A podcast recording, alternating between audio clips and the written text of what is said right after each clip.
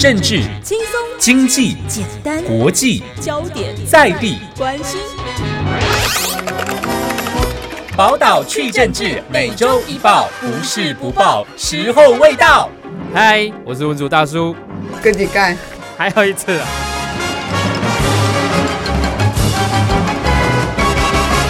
宝岛去政治，笑谈社会事。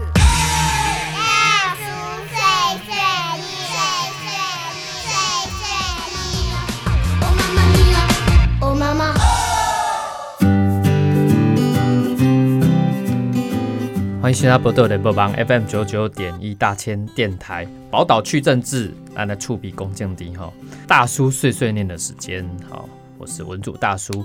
那我们今天要来碎碎念什么事事情呢？这礼拜嘛是就这重要的国内外大事啊，哈，首先嘛是咱的这个武汉肺炎这个疫情，哦，武汉肺炎，现在我们看到其实大概有一个状况了，零确诊，就是每一天几乎都零确诊哈。嘉玲常常出现，哎，对对对对，嘉玲，哎，嘉玲啊，又零了啊，好，所以呢，这个确诊的这个天数越来越多，所以大家都在想，接下来就是，其实是我们之前也有纾困，政府都有在做纾困，那现在就是我们的经济如何复苏的问题就出现了嘛，好，那所以其实最近大家也讨论，尤其很多媒体就讨论到这个呃纾困方案，哦，啊，纾困方案很多啦，哈，啊，大概。呃，政府各个部门，哈，劳动部也好啊，哈，经管会啊，哦，经济部啊等等，哦，针对产业，好，交通部啊，哈，这个不同的产业都有一些相关的纾困方案。可是这纾困方案到底对我们经济复苏有没有帮助？哦，这就是我们值得好好讨论的议题。其实最近就是像比如说，就是有有一篇社论啊，像这个是他是台湾经济研究院的副研究员哈，赵文恒这个。这个老师哈，他就提出这个台湾的解封哈，解封之后防疫跟经济哪个重要？其实防疫跟经济没有说用哪个重要啦，我自己是这样看，都一样重要。只是他提出了一个观点，我觉得还不错哈。因为呃，其实现在中央流行疫情指挥中心哈，已经宣布说希望可以未来让这个民生产业都恢复正常运作。啊，目前有一些还是暂停营业的一些业者。如果经过政府，尤其是地方县市政府评估，觉得符合防疫安全标准，那就可以开放让它营业。那呃，其实现在世界上大部分寻求一些解封的很多国家哈，尤其这些欧美国家，他们现在有一些国家开始在希望可以解封了。为什么？因为他们就是没有办法承受这个疫情对他经济的打击，所以他希望说也可以赶快解封。那相对之下，台湾更有解封的条件，因为台湾其实没那么严重啊。好。那可是我们还是不要忘记，不要为了短暂疏解那个那个经济压力，然后忘记了防疫的重要性。那呃，像我觉得很重要，就是说我们其实虽然看到说呃，在疫情影响之下，有一些部门其实确实经历了一些，有一些经济部门严重在衰退，没有错。比如说我们现在比较少上餐厅啊，或去百货公司啊、电影院消费。这种是属于比较我们讲说这个叫奢侈性的消费，就是你平常没有必要，可是你一定要吃饭嘛，哦啊，一定要那个交通嘛，哦，这种叫必要性的消费，哦，所以这个有一些比较呃非必要性的消费，其实也要慢慢增加，比如旅游，旅游可能对很多人不一定是必要的啊，哦，购物不一定是必要，可是这些东西，如果这些东西可以开始增加的时候，其实它就是开始也影响到我们经济可以相对在复苏一点这样子，那这件事情。呃，我想政府现在在很努力在做了哈，嗯，有的有人有批评说现在政府防疫做五十九分，可是嗯，有的人觉得政府做的很好啊，不一定，每个人这个有不同的观感。可是我觉得，呃，台湾必须要团结，尤其在这个经济复苏这条路上，台湾社会如果愿意团结起来，提供政府越来越多哈，对于这个纾困到底应该怎么做，民间社会提供一些意见给政府，我想政府应该都会采纳哦。刷来下面代记，哎，哎，哦，最近啊，又有来，我们来报告一下中国的消息。中国港澳消息，哈，中国呢，最近我要谈一下这件事情。呃，大家如果有在听歌，哈，有一个很厉害的人，被号称叫词神，谁呀？写歌词的歌神，也叫张学友嘛，哈，词神给我联系，哎，联系你在吗？在，像这个爱情转移听会不？所以你今嘛被处吗？啊不 不哦，大家有希望要请是呃你麻烦你去那个大叔文主大叔的这个 p o c k e t 上面留言哈、下次希望我唱歌的话，还有王菲的红豆等等，然后很多歌手都跟他很多，像歌神张学友嘛、王力宏啊、陈奕迅哈、这些人跟他合作，所以他是一个非常有名的香港的一个呃文字工作者、填词写词的人。可是呢，他因为公开声援香港反送中运动，所以他最近他的很多作品在中国播放的时候，那个填词人那一栏啊，都会变成艺名，哦，就是不知名的人啊，这样子哦。这个香港电台其实就有访问这个林夕，因为其实林夕现在人在台湾哦，他就视讯专访林夕啊，林夕说他其实他不 care 这件事情，他觉得是他的光荣，被中共认定哦艺名哦是他的光荣，然后他也毫不讳言，就是说他很喜欢台湾的民主自由。我们说很多流行歌手、流行音乐写音乐的人，哈，像这样的人其实很少啊。像这种，我说这是有灵魂的音乐人，哦，因为他写的歌词都是有灵魂的啦，好。那比如说他也在二零一四写雨伞运动，写这个撑起雨伞，好。那去年这个反送中运动的时候，他也力挺，然后就跟台湾的灭火器合作了一首歌曲叫《双城记》，所以他还是持续用他的他的笔。写了很多的好很好的歌词，然后反映他的意识形态，我觉得这个是很值得我们来关心的哈。香港的议题持续燃烧哈，有一个粉丝页哈，不礼貌乡民团，他分享一个香港《明报》的一个照片，《明报》的照片竟然是写说哈，二零二零的香港小学生要保护幼稚园生，以躲避暴力警察袭击。哦，小学生女生，那她紧紧抱着一个幼稚园的小朋友，躲在椅子后面。然后其实这个就是现在的香港，你看小香港的小朋友叫可怜，香港的警察已经根本是跟流氓一样了哈。那依照台湾拢讲这个警察叫贼头嘛，啊，今晚其实香港的警察的警察是贼头。小朋友发生什么事吗？为什么警察要这样对他？因为刚好可能那个时候香港警察又因为有抗议嘛，香港警察又在做就是对民众施展暴力这样子，那就是小朋友就为了要保护自己啊。就躲在椅子下面这样子，然后抱着另外一个小朋友。哈，武汉疫情这样子，香港警察竟然还敢持续的动用暴力，你看？那你还想两岸一家亲吗？嗯，我怎么会两岸一家亲？你讲的是柯文哲啦，啊，不好说。嗯，不好，没没没，你都你都说了，没有不好说。哦，过来，最近就是刚刚讲到这个香港啊，哈的问题的时候，其实我们回来看台湾，其实一样。呃，最近这个民进党的立法委员何志伟。办了一个记者会，其实就是一个中原大学副教授叫招明威，他被学校要求啊，要跟呃他课堂上的同学道歉，因为他在课堂上提到这个武汉肺炎这四个字。哎啊，我不是刚从节目一直讲到现在吗？然后他讲我是中华民国教授哈，所以中华民国这是这个四个字好像被学校说不能提啊哈。招明威这个教授他就是任教于中原大学，这个应该是属于生物系吧，我在想。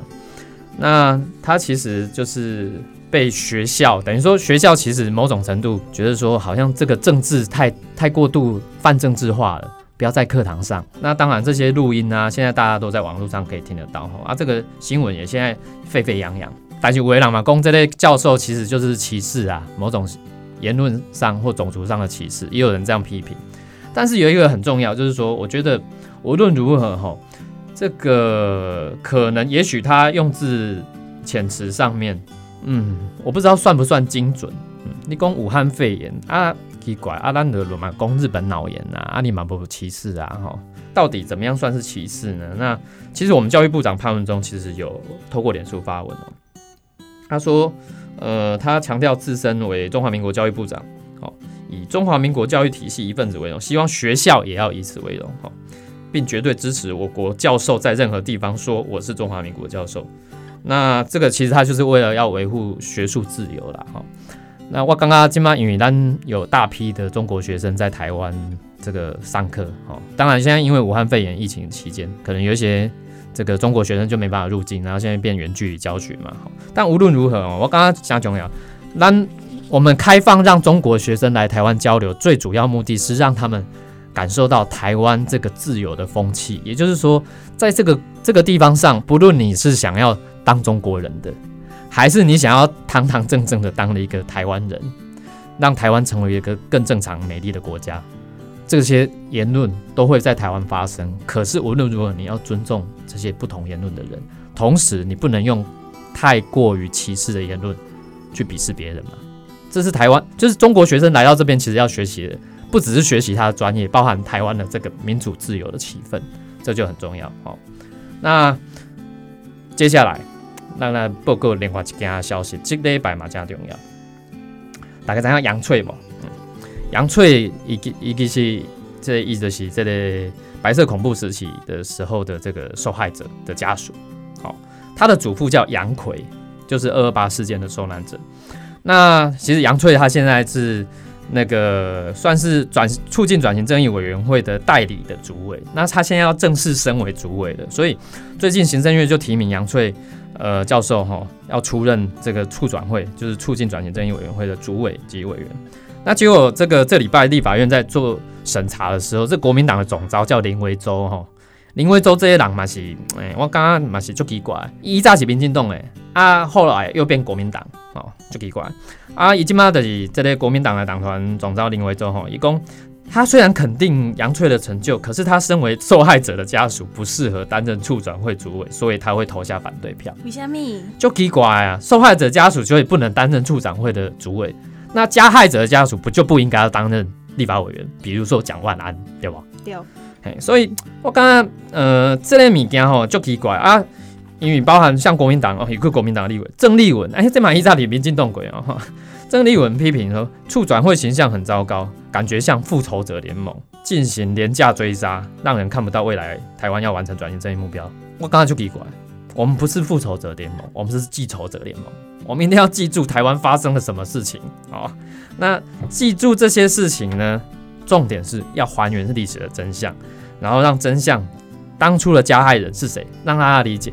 理解之后才有和解的可能啦啊！所以我刚刚这里米件哈，那看到有这个果然这些国民党的这些立委，这个算是正常能量释放，好，正常能量释放还不止哦，也也这些能量真正是我感觉，嗯，可能是迄个。爆表，呃，无复仇者联盟，我头我们讲过复仇者联盟内底迄个迄个上厉害，迄个迄个大魔王，迄个萨诺斯，吼，伊这里萨诺斯等级，叫李莱西啦，啊，李莱西，李莱西，吼，打开三下伊扎发生代志，伊扎吼，他曾经发出很多争议的言行，一共比如说口罩，那时候前一阵子口罩，一共政府推口罩实名制的时候，他一共呃这个看不到主政者走下御教，只是。就是觉得说，看到排队的民众，然后来探，他说政府没有来探望排排队的民众了，这样子很奇怪哈。